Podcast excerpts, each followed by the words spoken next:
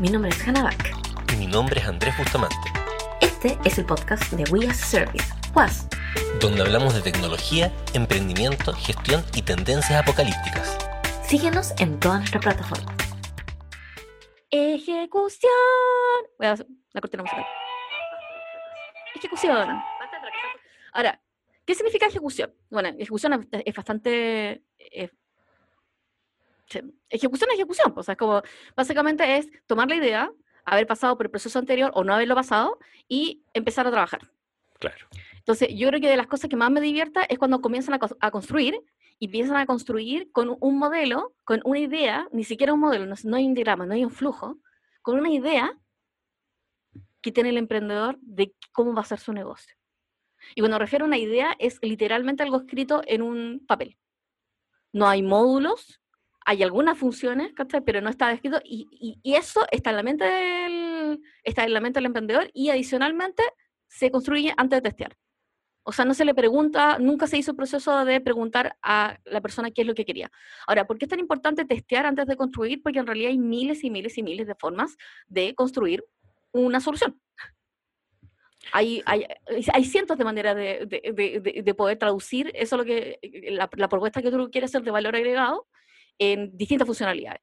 Pueden ser funcionalidades automáticas, pueden ser funcionalidades semiautomáticas, pueden ser contenido, y como puede ser todo eso, si no te se testea, nunca vas a construir una versión razonable.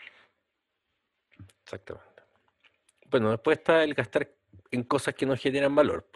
Eh, bueno, desde los emprendedores que parten arrendando la oficina antes de tener siquiera el, negocio, lo que no tiene ningún sentido, porque tienen costos fijos, etcétera, eh, hasta, eh, en fin, como comprar maquinarias y cuestiones porque, no sé, estaban en oferta para cuando tengan más producción, etcétera.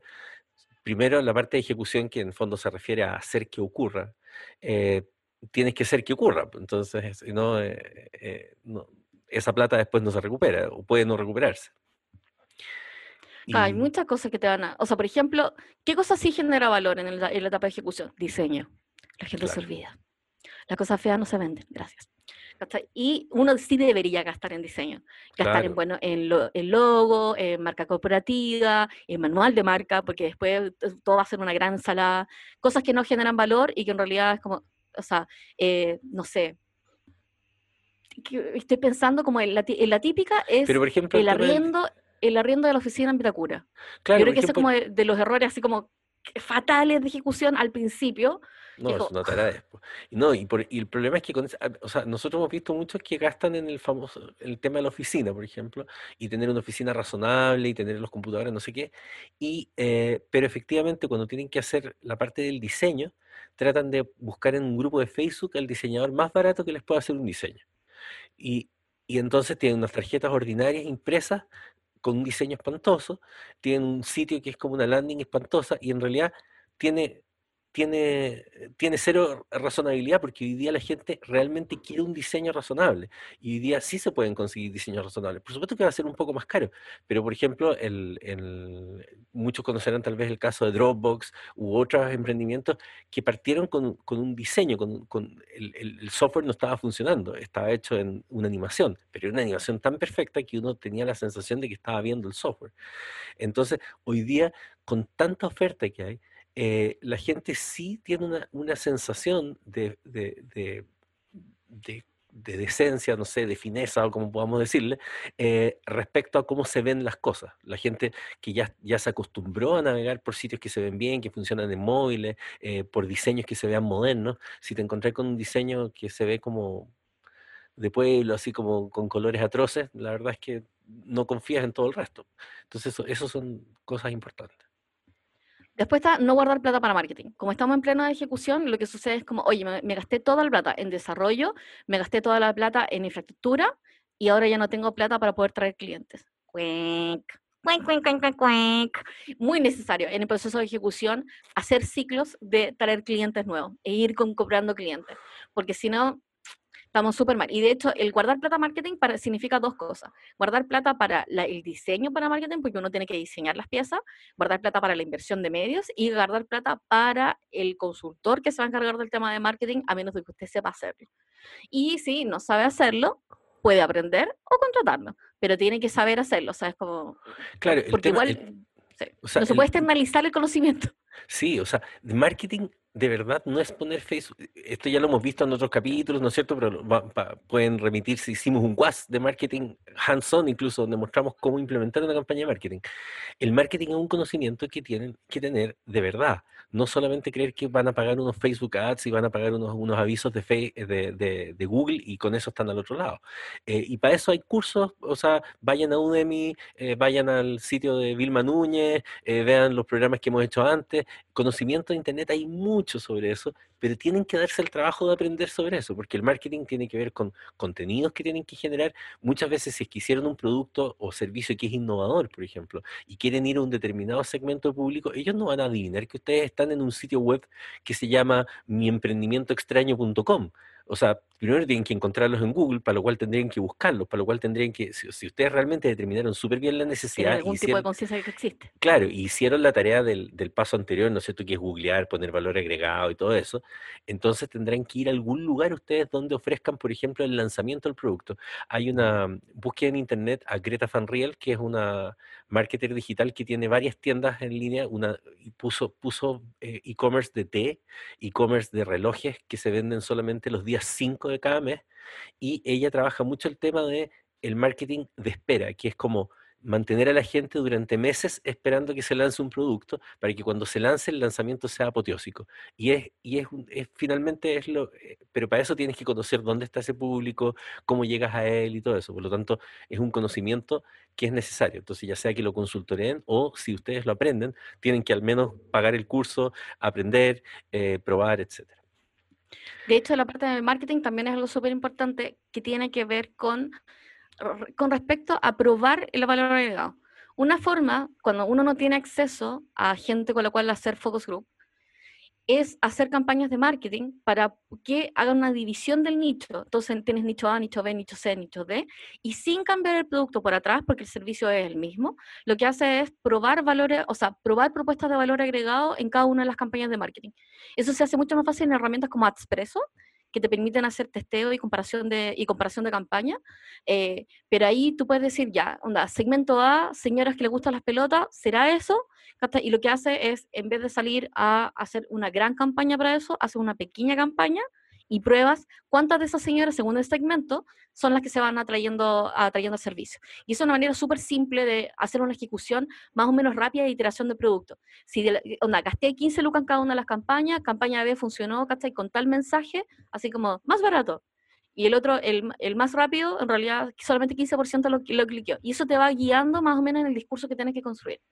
Después el siguiente error, que es un error espantoso, por el cual Oh, Andrés ha tenido que sufrir, sí, yo les es no tener contador. yo les contaré Es la el peor historia. negocio, el La peor negocio. historia. Lo peor, lo peor que te puede pasar en un negocio es no tener, no tener contador o no tener contabilidad. ¿Qué significa eso? Es como, si no tengo contador, porque soy una persona muy arregada y me gusta el peligro y mi segundo nombre es peligro, eh, tengo que saber contabilidad. Tengo que saberme las normas de servicio de impuestos internos y todo. Porque las multas de servicio de impuestos internos son fatales. O sea, es un, un o sea, es como, uy, usted no registró esto, 250 lucas. Uy, no me gustó esto, ¿cachai? 3 millones. Nuestro así como... Y Claro, debo, decir que el servicio de impuestos internos es como lo único que funciona en el Estado, que funciona Sí, eficientemente, ¿cachai? Entonces, claro. como, los buenos te van a pillar. O sea, nosotros en nuestro primer emprendimiento, eh, te- si bien teníamos claro este asunto, porque sabíamos de historia y todo, eh, y yo estaba encargado de los temas administrativos, y entonces yo dije, no, sí, voy a contratar una empresa de contabilidad en un par de semanas más. No, no, no, no fue lo primero que hice. Bueno, ese par de semanas más costaron 350 lucas en multa. Solo por dos semanas en que había que hacer clic en una parte donde había que hacer clic y todo. Entonces, claramente es algo que a no ser que uno sea contador, eh, no conviene. O sea, te- y hoy día la oferta que hay de contadores para pymes, eh, donde, donde te entregan un servicio mensual, te hacen las liquidaciones de sueldo de la gente, te ayudan con los contratos, etcétera, es súper barato y hay buenos contadores y buenas empresas que han logrado manejar este servicio. Entonces es una cuestión que, que no se puede, o sea, en eso no se puede ahorrar. Si decides ahorrar en eso, de hecho es interesante el... eh, Le, recomiendo ver una historia que se llama la historia de los M&M's Café. Eh, básicamente, eh, Van Halen, eh, cuando hacía un, concierto, eh, ponía en el contrato de que tenía que haber cada cierta cantidad de metros un bowl con M&M de todos los colores menos café. Y si encontraban algún bowl con un M&M café, cancelaban el contrato sin devolución de plata. Y resulta que efectivamente encontraban un M&M café y se cancelaba el contrato. ¿Y cuál era la lógica detrás de eso? Que el M&M café, sea, si estabas dispuesto a, a arriesgar perder el concierto con toda la plata, eh, porque no te preocupaste de un M&M Café, las posibilidades de que hubiera otras fallas en el escenario, que se cayeran las luces, que explotaran los amplificadores eran muy altas. Este es un M&M Café dentro de las empresas. Acuérdense siempre ese concepto del M&M Café. Si usted no se preocupa de tener contador, lo más seguro es que después cuando vaya creciendo y vamos a ver, ver el resto de los pasos, esos pasos probablemente van a tener problemas. De la misma forma que vimos que si no googleaste al principio, todo el resto se empieza a echar a perder. Y tengo un contador bueno, o sea, existen contadores, o sea, los contadores auditores en realidad saben de las leyes, saben las normativas, saben los circulares, saben cómo interpretar la norma. Entonces, como por ejemplo, si eres de la línea tecnológica, necesitas un contador que sepa de startup tecnológica. Porque, por ejemplo, nosotros tenemos que ingresar eh, los costos los costos de servicio de SaaS, de software que nosotros compramos, tendríamos que ingresarlo a la contabilidad a través del formulario, 50, el formulario 50, ¿verdad? Y con un 35% más. Entonces, como, y también hay súper diferentes, es que el contador te puede indicar, Si que efectivamente debería ser una, un negocio exento o afecto de IVA. Y hay un montón de otras cosas que en realidad te ahorras un dolor de cabeza y la ejecución es súper importante y tienes que tener contador y eso. Después asociarte con la gente equivocada. Y acá, historias de terror. Onda, socio que se desequilibró, ¿cachai? Así mal, se robó toda la plata, de la cuenta, se compró zapatos de 250 lucas, y esto es como una historia muy, muy cercana, se arrancó con toda la plata, ¿cachai? Y básicamente dejó al otro socio pagando, ¿cachai? Con una empresa de 15 personas que tuvo que cerrar muy mal. O sea, historia del terror. Ahora, cuando a mí me contaron esa historia, después me contaron las cosas que hacía esa persona. Y la verdad es que la gente buena es buena todo el tiempo y la gente mala es mala todo el tiempo. Entonces, si encontráis un buen pate vaca, y ese pate es pate vaca. Va a ser pata vaca contigo quizás después, pero lo va a hacer. O sea, no te, no te puedes asociar con gente mala, no funciona así. Es como la gente mala siempre va a ser mala y no va a cambiar. Entonces, si tuvo algún acto de poca ética, lamentablemente eso significa que esa persona no es confiable. Y ahí, y ahí hay un montón de cosas, pero me van a decir, oye, pero ojalá eres una juiciosa. Una persona que engaña a su pareja es muy probable que también te engañe a ti como socio. ¿Por qué? Porque o sea, las sociedades son muy parecidas a un matrimonio, extremadamente parecidas a un matrimonio, y son como el mismo tipo de vínculo. Entonces, como yo se lo digo, ¿captai?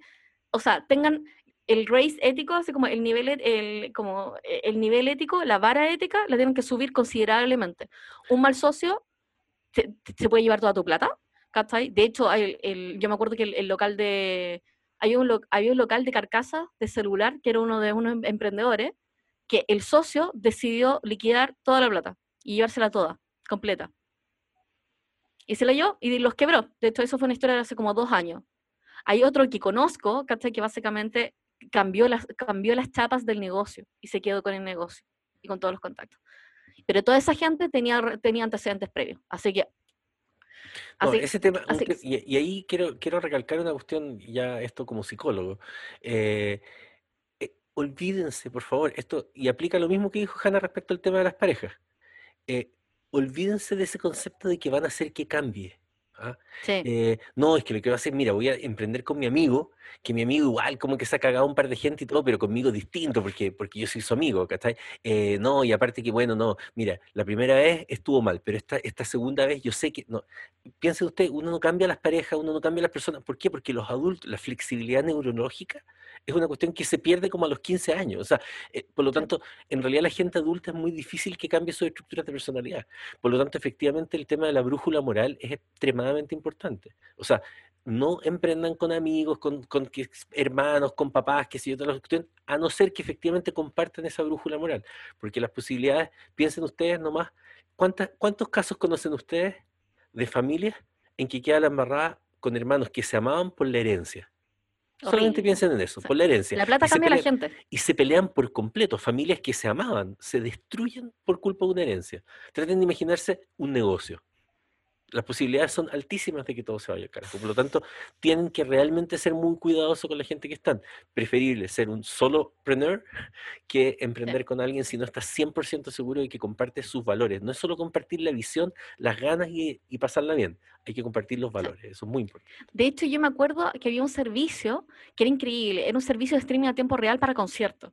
Que de hecho eran chilenos, eran dos chilenos y el, el estaba el, el, jefe comercial, yo me acuerdo de esta historia porque me pareció sub, o sea, me pareció muy wow, porque era un negocio que le estaba yendo increíble, no me acuerdo si usted, alguno de ustedes se recuerda el nombre, y el socio comercial era un imbécil.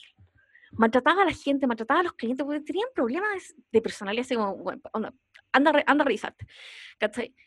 Y el, de, el técnico se aburrió y cerró la empresa y el otro se fue a la chucha, evidentemente. Pero, muy gay. Bueno, lo otro es no hacer contrato.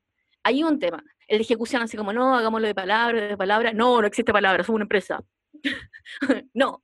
El de contrato es súper importante. Se hace contrato con la gente, se hace contrato con las empresas, eh, se hace contrato con los proveedores. Todo tiene con contrato. Es la forma de defenderse. En un país donde no podemos confiar en, nuestro presidente o no podemos confiar en, nuestro, en nuestra clase política, todo es con contrato, siempre. Sí, es muy importante eso. Y la verdad es que, eh, por último, si no tienen plata, que hay que, otra cosa en la que hay que invertir es en, tener un abogado. Pero si llegan al principio a no tenerlo, Hoy día, de hecho, nosotros les recomendamos en, en, uno de los programas anteriores un sitio que tiene que vende contratos para cosas digitales, eso sí, en particular, pero uno encuentra eh, hoy día en Internet, incluso aunque sean en otras legislaciones, pero contratos tipo al menos, que definen ciertas cuestiones como las responsabilidades, hasta dónde llega uno, eh, los días de garantía que tiene, eh, porque si no después se van a encontrar con un tremendo problema, que puede, si, como estamos, imagínense que estamos recién en la fase de ejecución, que es el lanzamiento de la empresa, o sea, aquí ustedes pueden fregar porque un cliente decide decirle, oye, no, pues yo les compré esto, así que los voy a demandar si es que no me entregan tal cosa. Y ustedes no pusieron nunca un disclaimer de que en realidad no se hacían responsables de X cosa, eh, del negocio. O, que tenían un contrato Sí, o tenían un contrato, o sea, no tenían un contrato, pero tenían factura, y hay personas que piensan que la factura reemplaza los contratos, y no. Porque cuando hay un conflicto, la factura puede ser rechazada en los primeros ocho días, Y cagaste y tienes que ir a tribunales y no hay un contrato que lo, que, lo respalde. Así que es súper importante el tema de los contratos. O sea, es como, eh, el sueño de ser emprendedor viene con un montón de cosas lateras como abogados y contadores. ser ágil y no terminar nada. Esto es terrible. Es como, hola, soy súper ágil, voy a iterar, iterar, iterar, iterar, iterar, iterar. Iterar significa que vas haciendo versiones nuevas. Y es como, y en la ejecución iteras tanto que en realidad tu servicio nunca llega a ser lo suficientemente consistente y suficientemente maduro como para que alguien te diga, lo quiero comprar, no lo quiero comprar. Claro. Entonces, sí, tienen que tener cuidado con este tema, con el tema de las modas, eh, con las modas metodológicas. Entonces, yo conozco a uno que es como, pasó por todo, o sea, es como, ¿cachai? Esa gente que en la adolescencia fue skater, trasher, ¿cachai? Rapero y después onda reggaetonero, esto es como lo mismo, pero en versión emprendedor. Es como, no, pasé por Business Model Canvas, ¿cachai? Después hice, eh, después hice Validation Canvas y después, y, también hice FODA, ¿cachai? Porque es como, me gusta la caja, me gusta la caja. Entonces, sí, el literal en infinito es terrible. Entonces, sí es un no. Oh, y, el ser divergente eternamente tampoco, porque, porque, porque si en el fondo eh, quiero ser divergente, entonces voy a tener distintas ideas, qué sé yo. No, hay que, es una mezcla entre iterar, pero también tener foco. Porque en el fondo, si eres demasiado divergente, quiere decir que tal vez en la parte anterior, que ya le dijimos que era ver quién es el cliente, cuál es el valor agregado y todo, no focalicé bien cuál era ese, ese usuario. Y ahí viene... En la ejecución, Cuestiones como, como lo que nosotros les decíamos en, en, otros programas, que es el tema de hacer un customer persona, que es definir quién es esa persona a la que le voy a vender, cuál es el viaje que es esa persona, el viaje del usuario. Si yo esas cosas las tengo más o menos bien definidas, no puedo diverger tanto y tampoco puedo iterar tanto porque si no, nunca voy a lanzar la idea. O sea, por supuesto que sirve el iterar muchísimo para cuando no me atrevo a lanzar la idea y así evito tener que tomar la responsabilidad de hacerlo. Pero si quiero serme responsable, claro, pero si quiero serme responsable de mi emprendimiento, eh, eh, eso. Sí, después vamos a tener un piloto gigante. Y piloto gigante que está la primera versión de, o sea, pensando sobre el iterar infinito y divergente, en realidad un emprendedor lo que probablemente debería hacer es iteraciones cortas de valor agregado enfrente al cliente e incrementales, lo cual significa que todo lo que construyes te permite, te, te, permite aprender algo nuevo y agregarlo en una versión siguiente. Si no lo puedes agregar a la versión siguiente, probablemente es porque el modelo está, está, está mal pensado. Eh, y, y, todo es incremental, la, la, naturaleza es incremental, o sea, no sé, tu cuerpo son moléculas, ¿cachai? Aminoácidos, proteínas, que después son células, después las células son tejidos, ¿cachai? Y es incremental. Así que si la naturaleza es incremental, nosotros deberíamos ser incrementales. Eh, después está el, el piloto gigante y el piloto gigante tiene que ver con que para poder lanzar necesitáis ser Sencosud. y la cuestión no tiene ningún sentido. Y tiene tantos requerimientos, o sea, es tan, el servicio es tan completo, o sea, como, oye, quiero hacer una clínica digital y necesito una clínica completa que en realidad no, no sirve, Es demasiado gigante. Después está el, eh, el emprendimiento, el emprendimiento part-time. Y esto es un tema. ¿Por qué? Porque yo he hecho emprendimiento part-time. Yo también. Ahora, hice emprendimiento part-time cuando Andrés estaba en versión full-time. Entonces, ¿qué es lo que ocurre? Es cuando, eh, cuando todavía el negocio no te da el volumen de plata para poder tener a dos personas full-time o una persona full-time y en realidad lo haces como en fin de semana. Y la verdad es que cuando haces cosas en el fin de semana no es un emprendimiento, es un hobby. Claro. Y la verdad es que casi todos los emprendimientos requieren un nivel de concentración, tiempo, respuesta. No puedes responder un requerimiento comercial que después de, eh, después de 48 horas de que dijiste que lo ibas a mandar y vas a tener tu mente en cualquier otro lado. Entonces, si realmente estás súper serio en ser emprendedor, tienes que ser emprendedor full time. O sea, yo creo que es muy importante lo que dice Hanna, es un hobby, sino, porque, porque nuevamente, el ejemplo que tú diste, igual, por ejemplo, yo estaba full time, pero yo tuve, en un momento tuve un estudio de grabación, por ejemplo y tenía un estudio de grabación súper bueno y todo, y había alguien que se dedicaba a eso más o menos full, pero yo no podía dedicarme full. Ese emprendimiento finalmente no funcionó, porque yo no sacaba nada con, con, con delegar ciertas cuestiones. El, el emprender, como ustedes pueden ver, cuando ven este mapa completo de todas las cosas que pueden fallar, miren todo lo que puede fallar, son muchas cosas. Entonces, en realidad, uno tiene que estar concentrado constantemente. O sea, no sé, pues imagínense, eh, eh, nosotros tenemos el, somos dos personas, tenemos que hacer un montón de cuestiones y eh, queremos, no sé, si queremos transmitir a múltiples plataformas como lo estamos haciendo hoy día, eso significará, no sé, cuatro horas de investigación, de probar sistemas de streaming, hacer testing y todo el asunto y todo. Eso no se puede hacer si, si tuviéramos otro trabajo adicional. Entonces, efectivamente, el emprender requiere de... De hecho, yo estuve dos años en las últimas noticias mientras estaba trabajando en Asimov. Y la verdad es que después, al principio era como Andrés estaba full time, después se fueron los chicos full time y después me fui yo full time. Eh, y la verdad es que creo que sacamos, ahora, lo que sí, la diferencia es que tener uno, o sea, igual como yo, yo no duermo, claro, igual trabajaba full time. Sí, pues, porque hubo como dos años que eran como 48 horas semanales de trabajo en los dos trabajos. Pero, pero el emprendimiento part-time en general no funciona.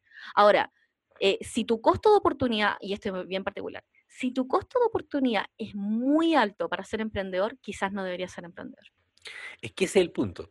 Y es muy heavy. O sea, eh, es que hay, hay, demasiados momentos en los cuales, o sea, como pueden ver, si está todo esto que puede fallar, siempre tienen que pensársela antes de emprender porque efectivamente requiere, requiere de, Y de hecho conocemos muchos emprendedores que la verdad es que dicen, quiero, quiero emprender, y es como, ¿qué? Tengo mi sueño, pero en realidad todavía les falta para poder emprender o no son lo suficientemente consistentes para poder emprender con respecto al servicio que es lo que quieren entregar, no consistente como persona. Eh, entonces, en realidad terminan abandonando sus emprendimientos después de mucha deuda y años de no ganar plata a volver a trabajar en lo mismo.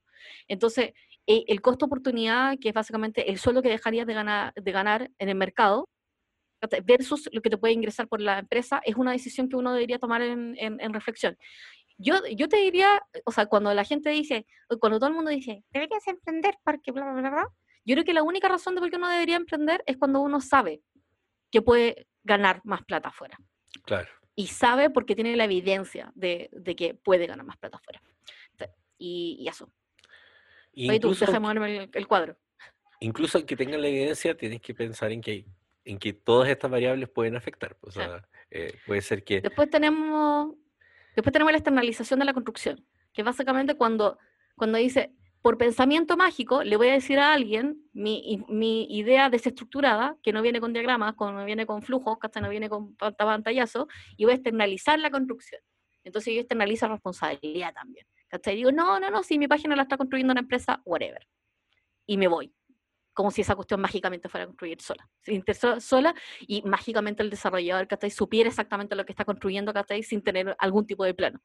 Y eso es un error súper habitual, lo hemos visto con un montón de emprendedores que no son tecnológicos, entonces le pide la parte tecnológica a otra empresa, no saben de tecnología y finalmente se construye y se entrega algo que no funciona. Y es un riesgo bastante, bastante habitual, ¿cachai? Y, y bueno, eh, es un tema. O sea, externalizar la construcción, o sea, por lo menos emocionalmente es muy malo, en el sentido de que no puedes externalizarlo, te tienes que involucrar, tienes que estar ahí, tienes que estar encima.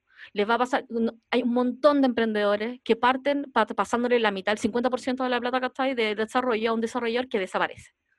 ¿cachai? O que construye la cuestión y la construye mal o que construye la cuestión, ¿cachai? Y no, no, no, conecta, no, se conecta con nada o que no funciona, funciona solamente en su computador. ¿Cachai? Esa, Ahora, externalizar la construcción no es una opción. Aquí estamos hablando el, de, de, software, ya eh, estamos asumiendo que esto podría ser una startup de software, pero eh, podría ser también una startup de una cafetería, podría ser cualquier cosa.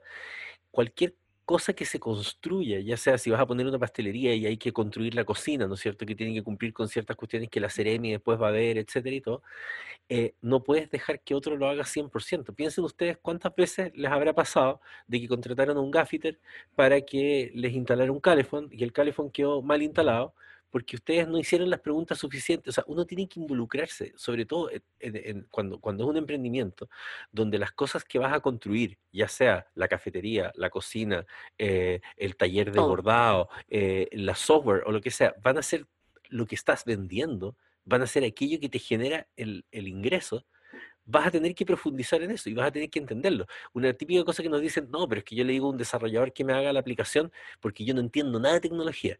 Bueno, si no entiendes nada de tecnología, no puedes poner un emprendimiento tecnológico, punto. Vas a tener que aprender tecnología, o aprendes suficiente tecnología, o emprendes en otra cosa.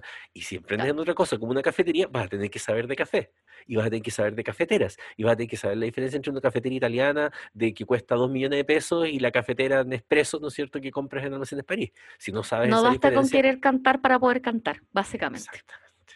Esa la, Después están los cambiar los requerimientos. Y esto es, fatal, porque es como, hola, sí, onda, me gustaría que, es como, nuestro negocio es un pollo. Ahora quiero que construyas un pato. Y las personas que están tratando de hacerle cuestión es terrible, es como, o sea, de verdad es imposible, imposible. Entonces, en el proceso de ejecución, uno de los grandes fallos es que vayan cambiando los requerimientos porque básicamente no es un diseño principal. Entonces, es como, si usted quiere un pollo, tiene que escribir el pollo. Entonces decir, es un pollo, es amarillo, es de hule, ¿cachai? Tiene una cresta, tiene ojos extraños, ¿cachai? Y hace un sonido que hace... Y necesita, y necesita que ese requerimiento tenga un sentido. Entonces, si bien no se puede saber los requerimientos, lo que puedes tener es el objetivo de la función que es lo que quieres decir. Entonces, la persona va a tener que poder lograr esto.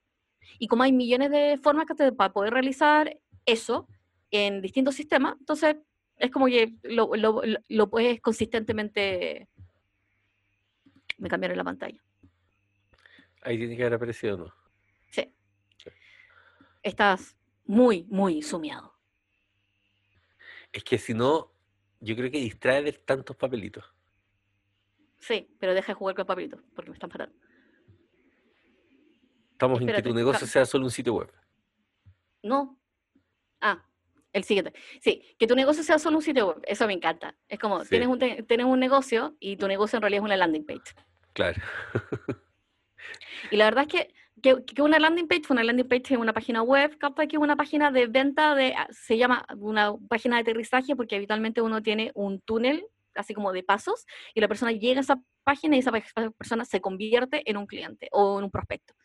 Y si bien hay un montón de negocios que sí son un sitio web, la verdad es que para que un negocio sea un negocio, no sea solamente un sitio web, necesita una lógica de cómo va a atender. Y es mucho así como, hola, sí, tengo una página web, pero que te llega un cliente y corres en círculos con la mano arriba porque no sabes, no sabes cuál es el proceso con ese cliente. Y a eso nos referimos que tu sitio sea solo un sitio web. es muy necesario sentarse a pensar cómo vamos a, a producir lo que vamos a vender. Claro. Además, hay un proceso psicológico bien interesante que ocurre. Las personas deciden tener un emprendimiento. Entonces, digamos, este emprendedor que comete todos los errores anteriores, ¿ah? eh, no googleó, no se preocupa de los clientes y todo, pero sigue con su idea, su idea, esa idea genial que tiene. Entonces, lo primero que hace para llevar a cabo su idea, y esto es increíble, pero funciona psicológicamente así, es comprar el dominio y crear el sitio. Entonces, siente por una weá como de pensamiento mágico de que, de que ya existe su empresa porque tiene sitio.